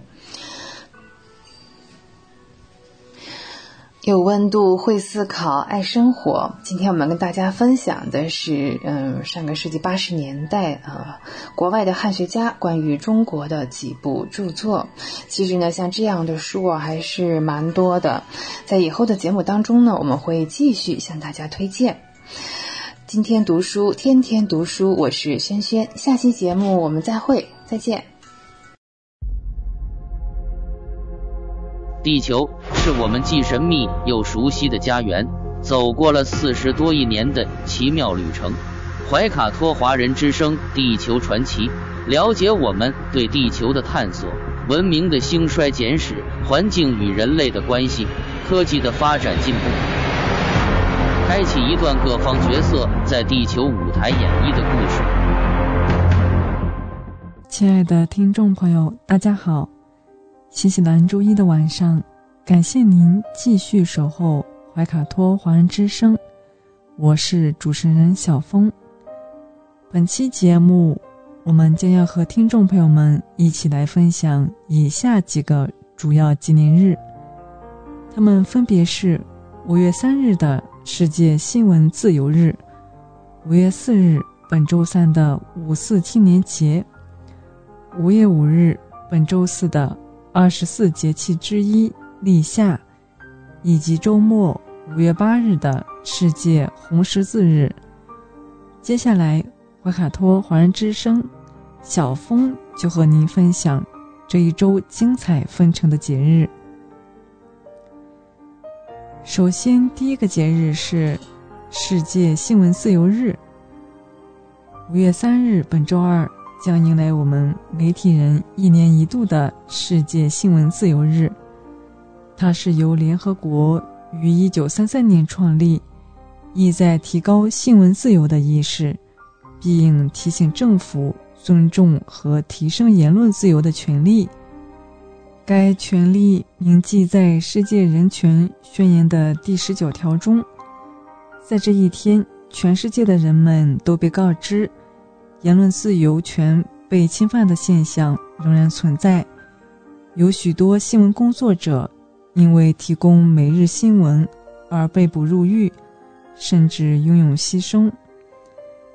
新闻自由日的设立意在颂扬新闻自由，评估全世界新闻自由的状况，捍卫新闻媒体的独立性，并向在追求真理的事业中献身的新闻工作者致以敬意。自1933年以来，世界新闻自由会议每年举行一次，为新闻记者、民间社会代表、国家主管当局、学者和广大公众提供讨论的平台，探讨实现新闻自由和保障记者安全需要解决的新挑战，并共同确定解决方案。世界新闻自由日可以让世界再次重温《世界人权宣言》第十九条所阐述的保护言论自由和新闻自由等基本权利的重要意义。没有这些权利，就无法实现民主和发展。同时，独立、自由和多元化的媒体能够确保透明度。以及帮助落实问责制，促进社会参与和法治，并有助于消除贫困，对民主社会的良政发挥着至关重要的作用。此外，它还可以宣扬新闻自由的基本原则，评估全球新闻自由状态，保护媒体的独立性不受侵袭。让我们来认识一位英雄记者。吉列尔摩·卡诺伊萨扎，卡诺在生前的报道活动中毫不畏惧地谴责当地贩毒集团，并告诫他们不要毒害哥伦比亚的社会。一九八六年十二月十七日，两名贩毒集团过来的杀手在报社出口处开了八枪，残忍地杀害了卡诺。负责调查的地方法官。在办案过程中受贿、拒绝贿赂的人也被谋杀，因此贩毒集团在卡诺谋杀案中未受到惩罚。卡诺的一生，他的勇气、对独立新闻事业的坚持，以及为国家而战的坚韧精神，使他成为世界新闻记者的榜样。二零二二年世界新闻自由日来临之际。怀卡托华人之声要对所有媒体工作同仁表示感谢。是媒体报道了真相，进行了分析；是媒体让各个部门的领导承担起责任；是媒体对当权者说出了真话。我们特别赞扬在公共卫生报道中发挥了拯救生命作用的记者。在此，我们呼吁各国政府保护新闻工作者。加强和维护新闻自由，对于人人享有和平、正义和人权的未来，新闻自由不可或缺。下一个节日是五四青年节，五月四日，本周三将迎来五四青年节，这是为纪念一九一九年五月四日爆发的五四运动而设立的。它源于中国一九一九年。反帝爱国的五四运动，五四爱国运动是一次彻底的反对帝国主义和封建主义的爱国运动，也是中国新民主主义革命的开始。一九三九年，陕甘宁边区西北青年救国联合会规定，五月四日为中国青年节。一九四九年十二月，中国中央人民政府。政务院正式宣布五月四日为中国青年节。青年节期间，中国各地都要举行丰富多彩的纪念活动，青年们还要集中进行各种社会志愿和社会实践活动。还有许多地方在青年节期间举行成人仪式。五四精神的核心内容为爱国、进步、民主、科学。五四运动是一九一九年五月四日发生在北京以青年学生为主的一场学生运动，广大群众、市民、工商人士等中下阶层广泛参与的一次示威游行，请愿、罢工、暴力对抗政府等多形式的爱国运动，是中国人民彻底的反对帝国主义、封建主义的爱国运动。五四运动是中国新民主主义革命的开端，是中国革命史上划时代的事件，是中国旧民主主义革命到新民主主义革命的转折点。北洋军阀的黑暗统治，中国工人阶级的壮大，新文化运动促进思想解放。十月革命给中国人民送来了马克思主义，再加上欧洲巴黎和会的外交失败，巴黎合约的签订，引爆了轰轰烈烈的五四爱国运动。五四运动促进了马克思主义在中国的传播及其与中国工人运动的结合，从而在思想上和干部上为中国共产党的建立准备了良好的条件。五四青年节实际上已固定成一种文化符号，具有象征意义。象征意义主要是对国家命运的担当，对社会问题的激情解决，对各行各业的唤醒与创造。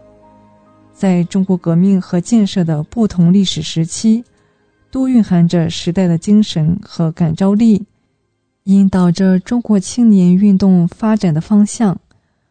五四青年节包含着两层含义：一是纪念五四运动，二是作为青年的节日。两者共同构成了包含深厚历史与现实内涵的精神原动力。它既是对历史承诺的担当，也是对实现社会与人生的叩访，更是对未来历史的关照。五四精神的核心内容为爱国。进步、民主、科学。收音机前的青年听众，我们应该为了民族的独立和解放，为了国家的繁荣和富强，前赴后继，英勇奋斗，积极进取，勤奋工作。下一个就是立夏节气。北半球的春季还未完全结束。中国大部分地区已经是草木旺盛的迹象，空气中隐隐约约的温热也显示出了天气即将越来越暖和的兆头。而在不久之后，到了四月初五本周四之时，就是我们传统的二十四节气中的立夏了。它是二十四节气中的第七个节气，夏季的第一个节气。定气法以太阳到达黄经四十五度时为立夏节气，表示盛夏时节的正式开始。立夏之后，气温明显升高，炎暑将临，雷雨增多，是万物进入旺季生长的一个重要节气。古人十分注重立夏的礼俗，旧时人们在立夏时举行迎夏仪式。表达对丰收的祈求和美好的愿望。说到立夏时节，老一辈也传下来了许多传统。按照这些传统的说法，人们在立夏的时候应该祭三事，也就是说，立夏有三件事不可做，还有人们一般在立夏时节要做的四件事。根据老祖宗们流传下来的习俗，可以概括为。两吃两做，通俗一点来说，就是立夏之后要吃两种东西，做两件事情。这第一吃指的是吃鸡蛋。古人认为，立夏时节如果给自家小孩身上挂上鸡蛋，那么孩子就不会生病。同时，也有立夏的鸡蛋会使人体力增强的说法。本着这一原则。只要是到了这个特殊的节气，那么古人就会将鸡蛋煮熟，然后挂置在小孩子的脖颈之上。这种做法一来是为了保护孩子不受病痛，二来还有一个小游戏，就是让孩子们用鸡蛋做碰撞游戏，谁的鸡蛋壳子在相撞的过程中先行破碎，那么就算是输了。要吃掉鸡蛋，也是为了求个平安，图个高兴。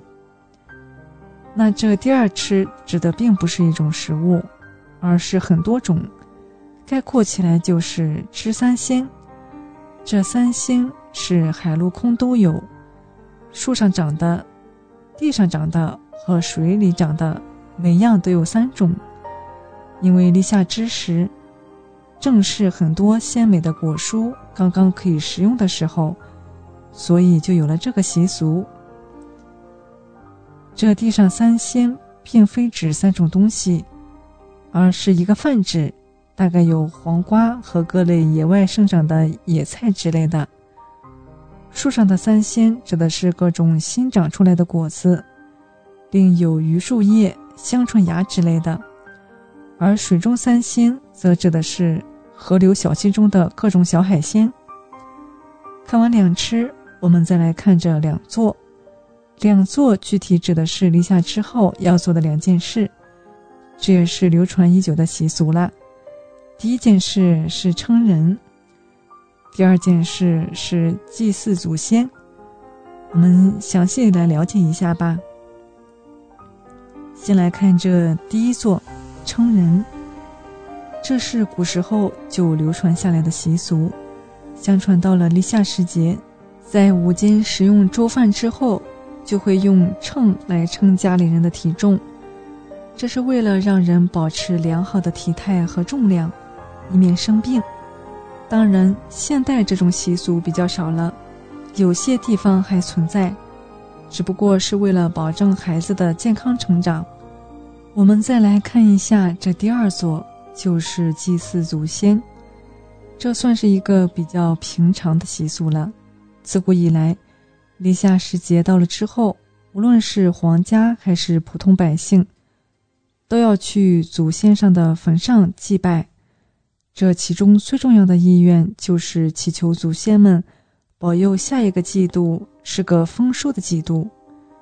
正是因为如此，皇室也有祭祀天地的做法。看完了立夏要做的事情，我们再来看哪三件事是不能做的。一勿做门槛，古时候都是全木结构的门框，自成一体。而我们前面也说过，夏日炎炎的时候，火元素压住了木元素，因此人不能坐在门槛之上，尤其是小孩子容易体弱多病。二物伤神，立夏之后火气太旺，因为人体内也有五脏六腑相对阴阳五行，所以夏季的时候不可以生气伤神。也不能够吃刺激性太大的食物，不可过量饮酒、与人争斗等等。三物暴躁还是火元素过旺盛的原因。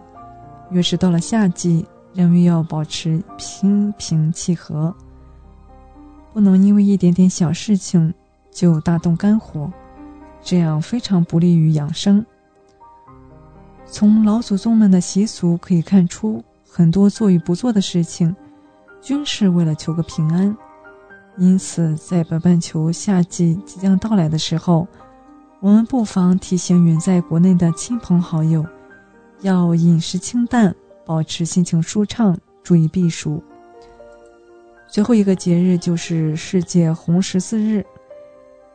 一九四八年，国际红十字会第二十届理事会确定，每年的五月八日为世界红十字日。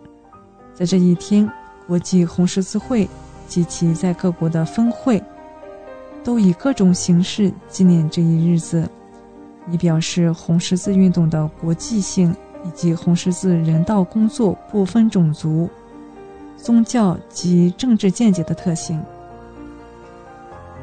中国红十字会成立于一九零四年，是红十字会与红新月会国际联合会的成员。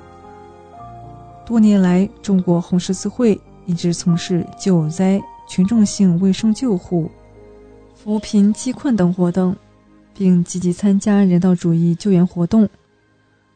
中国红十字会以发扬人道、博爱、奉献的红十字精神，保护人的生命和健康，促进人类和平进步事业为宗旨。红十字会是一个国际组织，总部设在。瑞士日内瓦，全称红十字国际委员会，其职能包括人道主义救助和救援工作。代表这个组织的标志红十字为白底红十字，与瑞士国颜色设计相反。世界红十字与红新月运动能够这么好的开展，我们永远不能忘记这位老人，他就是红十字运动的创始人亨利·杜南。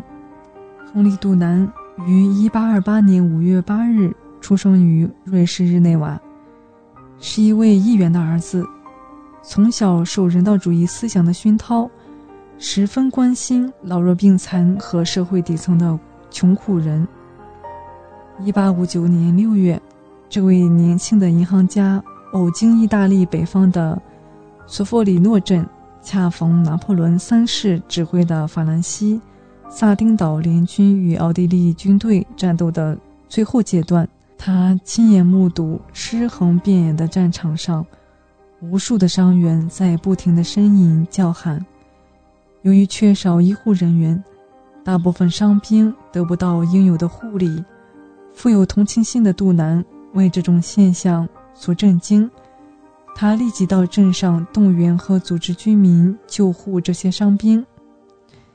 一八六二年十一月，杜南把这次亲身经历写成《索弗里诺的回忆》一书，在日内瓦发表。他在书中强烈呼吁人类不要战争，在战时有必要不分你我向敌对双方派出救护团体。一八六三年二月，由他发起，在日内瓦成立了一个伤兵救护国际委员会，即红十字国际委员会。同年十月，欧洲十六国的代表在日内瓦举行国际会议。决定在各国成立红十字组织，为表示对杜南和他的祖国的敬意，会议决定以瑞士国旗图案红底白十字相反的颜色与图案白底红十字作为红十字会的通用标志。本周日第七十五个世界红十字日来临之际，怀卡托环之声。倡导社会公众树立应急救护意识，提升社会公众的健康意识和自救互救能力。今天我们的地球传奇就和大家聊到这里，希望节目主播小峰可以带给听众朋友们一些有趣的话题和知识，能够引起大家的共鸣。马上呢，我们就会进入深受听众朋友们喜欢的生活百科。主持人会和大家一起探索和发现隐藏在日常生活中的趣味知识和实用技巧。不要走开，精彩稍后继续。聆听我的声音，精彩您的生活，美妙无处不在。怀卡托华人之声，生活百科。怀卡托华人之声中文广播的听众朋友们，我是主持人小峰。我是主持人奥斯卡，感谢大家今晚的陪伴。现在来到了我们今天黄金时段华语播音的最后一个单元——生活百科。这是一个充满了生活小智慧的专题时间，主持人在这里和大家分享各种各样的趣味日常小窍门，让您在生活中更加得心应手。容貌焦虑、工作焦虑、居家焦虑。日常生活中来自各方面的压力，很容易让我们变得焦躁，对工作、生活以及学习产生负面影响。不过，偶尔的焦虑是正常的，听众不必太过担忧。但如果是长期处于焦虑之中，并且出现了以下三个现象，那可能要引起重视了。今晚的节目，我们来看看。焦虑可能导致的三个现象。第一个现象是情绪更容易失控。当我们长期处在焦虑之中，大脑会被干扰，一点琐事都能让自己焦躁不安。而究其原因，可能是焦虑损伤了我们的前额皮质。前额皮质在我们的大脑中就像是一个乐团的指挥家。当我们情绪波动比较大的时候，前额皮质就会调整节奏，帮助我们冷静下来。但当焦虑持续折磨前额皮质，会在削弱它控制功能的同时，阻碍它的自愈，因此大脑控制情绪的能力会越来越差，导致情绪容易失控。那我们来看焦虑可能导致的第二个现象是精力无法集中。当时间紧迫，手头却有很多事要处理的时候，您可能会发现，越强迫自己全神贯注，越无法集中精力，效率反而越来越低。研究表明，当我们处在焦虑状态时，难以调动大脑理性的部分。背外侧前额叶皮质这个区域能帮助我们在面对复杂问题时集中注意力。长期的焦虑可能会导致该区域萎缩，导致我们处理负面情绪的能力下降。我们再来看焦虑可能导致的第三个现象：对疼痛更敏感。面对压力时，我们的身体会分泌一种叫皮质醇的物质。导致机体免疫力下降，部分人会因此感冒或过敏，此时也会感觉到疼痛更加强烈。有研究表明，当我们处在压力状态时，一些小的刺激都可能引发身体的强烈反应。部分症状严重的人甚至会出现重度偏头痛和肠胃痉挛。了解焦虑的破坏力。相信各位听众已经意识到了调节好情绪的重要性。当您感到焦虑的时候，不妨试试下面这三个宝藏方法，帮助您有效的缓解焦虑。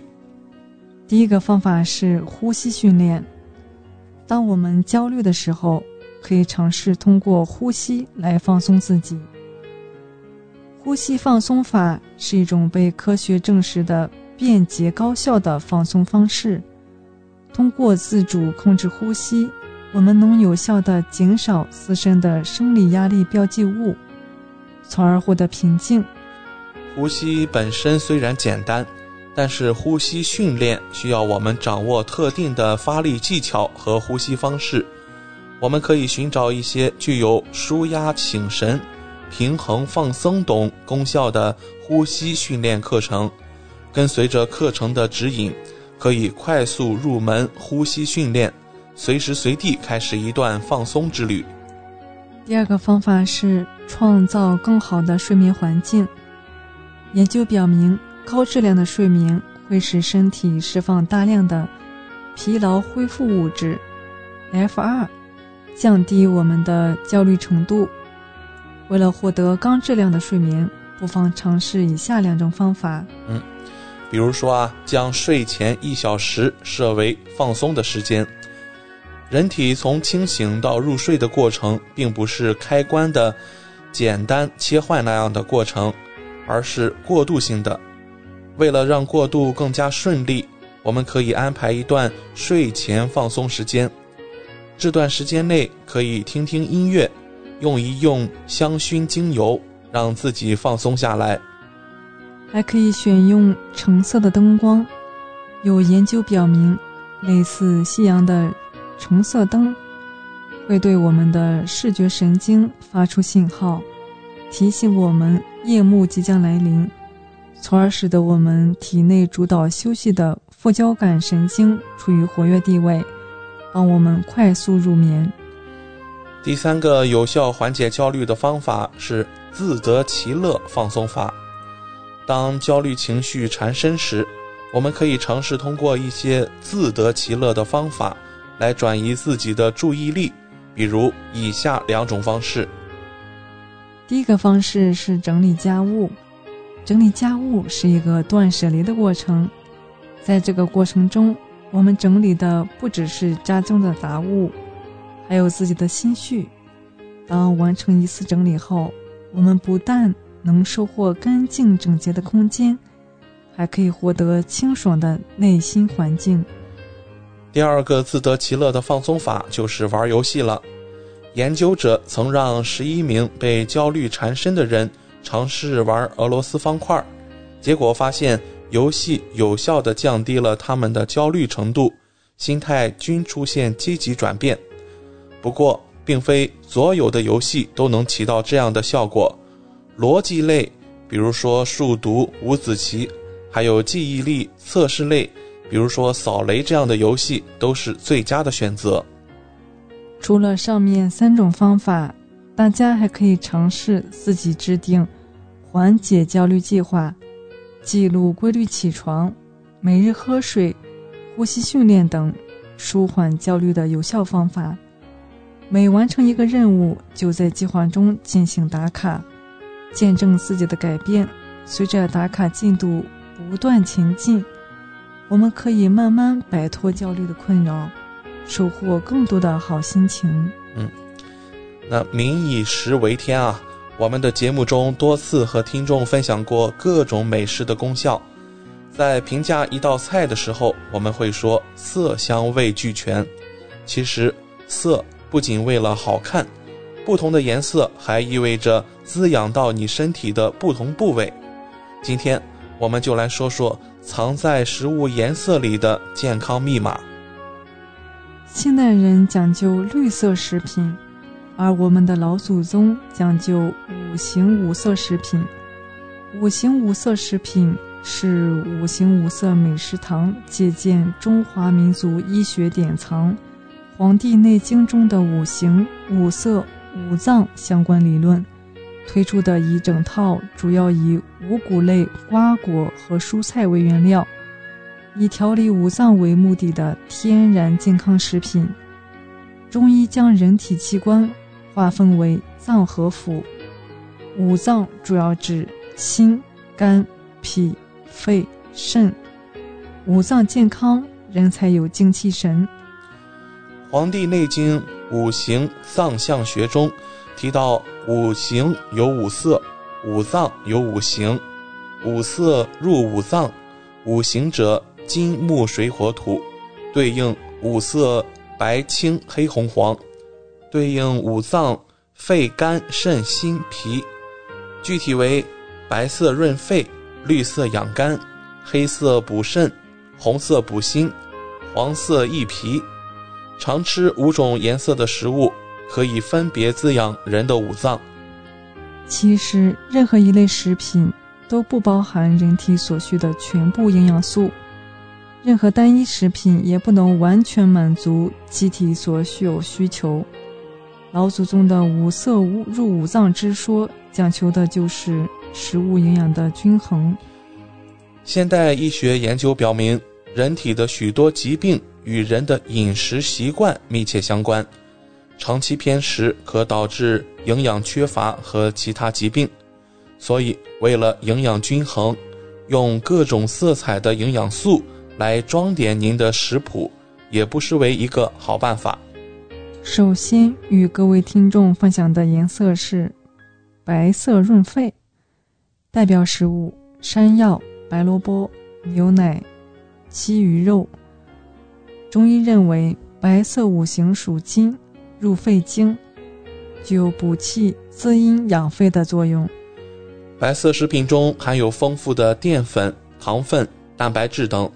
能够为身体提供很多必要的营养物质，有助于提高机体的免疫力。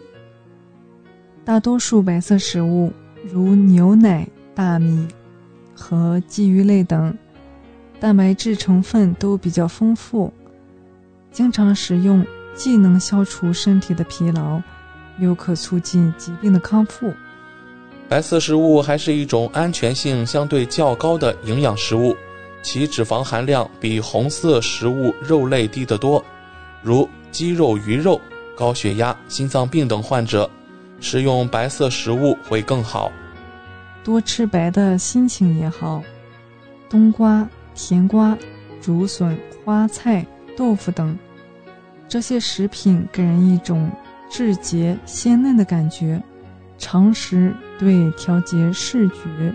与安定情绪有一定作用，对于高血压、心脏病患者益处也颇多。接下来我们分享的是绿色养肝，代表食物有绿色蔬菜、绿豆、绿茶。中医认为绿色入肝，多吃绿色食品具有疏肝强肝的功能，是人体排毒剂，能起到调节脾胃、消化吸收的作用。绿色食品是维生素的主要来源，主要功能是清理肠胃、促进生长，包括绿色蔬菜和水果等。大部分绿色的食物都含有纤维素，能清理肠胃，防止便秘，减少直肠癌的发病率。关于绿色食品最新的发现是，它对视力的好处。营养学家大力提倡多多饮食绿色。尤其是深绿色水果蔬菜，营养学家建议每天绿色蔬菜的摄入量应该至少在四种以上。绿色蔬菜也是享有生命元素的称号的钙元素的最佳来源。菠菜中钙的蕴藏量较通常认为的含钙富矿比牛奶还要多，所以吃绿被营养学家视为最好的补钙途径。第三种美食颜色，我们来看黑色补肾，代表食物有黑木耳、紫米、黑豆、黑芝麻。黑色食物对于补肾、防治心脑血管疾病、抗衰老的效果最为明显。这里的黑还包括紫黑，可以说绝大部分黑紫色食物中都存在花青素，天然的强抗氧化剂。能帮助消除体内有害自由基，还具有保护血管、视力等作用。我们先来看看常见的三个黑色经典食物：黑豆，富含蛋白质以及多种微量元素、维生素、强心肝等成分，其中蛋白质的含量最高，可达百分之四十九点八，比其他豆类都要高。黑米。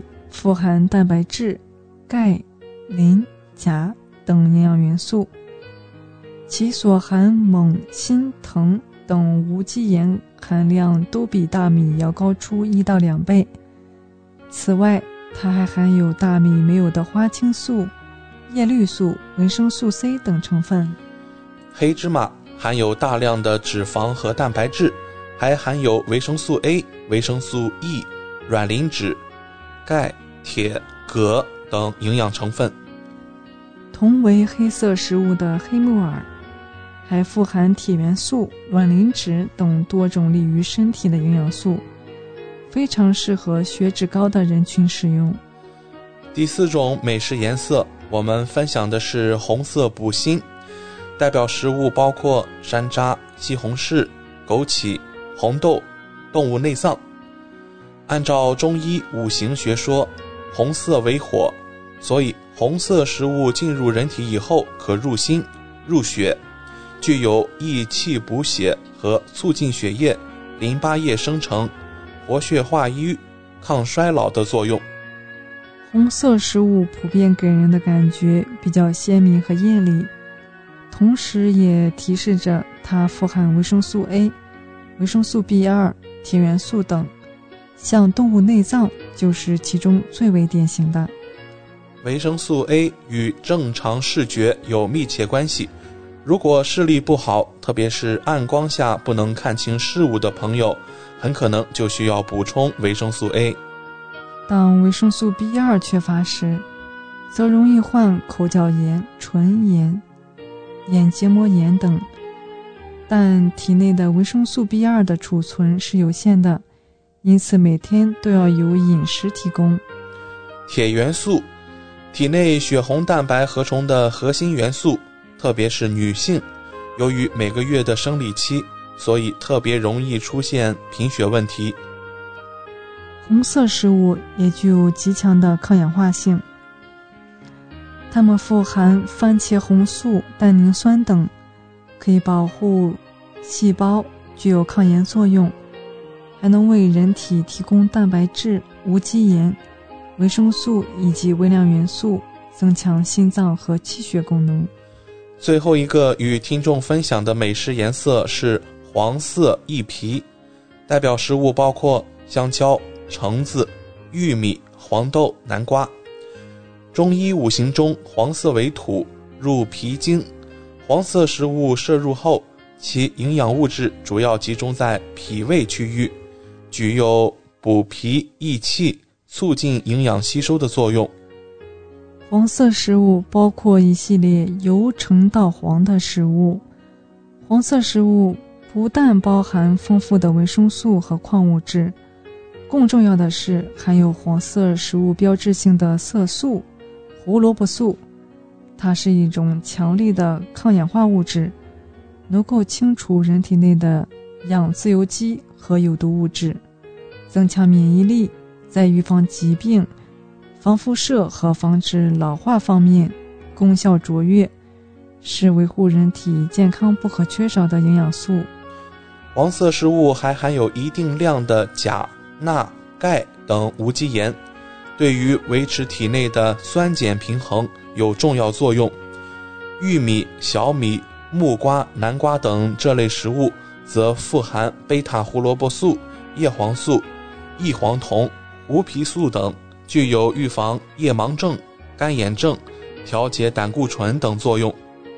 黄色食物中的玉米属于粗粮，富含膳食纤维和 B 族维生素等，可刺激肠胃蠕动。加速粪便形成和排出，防止便秘、肠炎和肠癌，还可以调节血脂，在一定程度上预防高血压和冠心病的发生。大家可以多吃哦。自然界的植物五颜六色，接受阳光雨露的滋润生长，是食物药物的主要来源之一，在防病治病和养生保健方面。也产生着积极的作用，鼓励大家多吃自然、健康、色彩丰富的食品。亲爱的听众朋友，今晚您家的饭桌上有几种颜色呢？好了，十几分钟的时间过得飞快，今天我们收获百科也要告一段落了。希望主播小峰和奥斯卡在这里的分享，让大家感受到了。来自日常生活方方面面的乐趣，谢谢您的收听。快要九点钟了，我们照例和听众朋友们分享一下未来一周怀卡托本地的天气情况。我们又将迎来一个晴好的一周，那么温度啊也将保持在最低六摄氏度，最高二十一摄氏度。好了，今晚主播奥斯卡、小峰、轩轩在这里共同祝愿各位听众朋友们晚安。我们在明天的黄金时段空中电波再见。怀卡托华人之声，音质天成，悦动人生，伴我随行。怀卡托华人之声，音质天成，乐动人生，伴我随行。You are listening to Waikato Chinese Voices. Follow our radio, share the world. 您正在收听的是 FM 八十九点零怀卡托华人之声广播电台节目，我们在新西兰为您播音。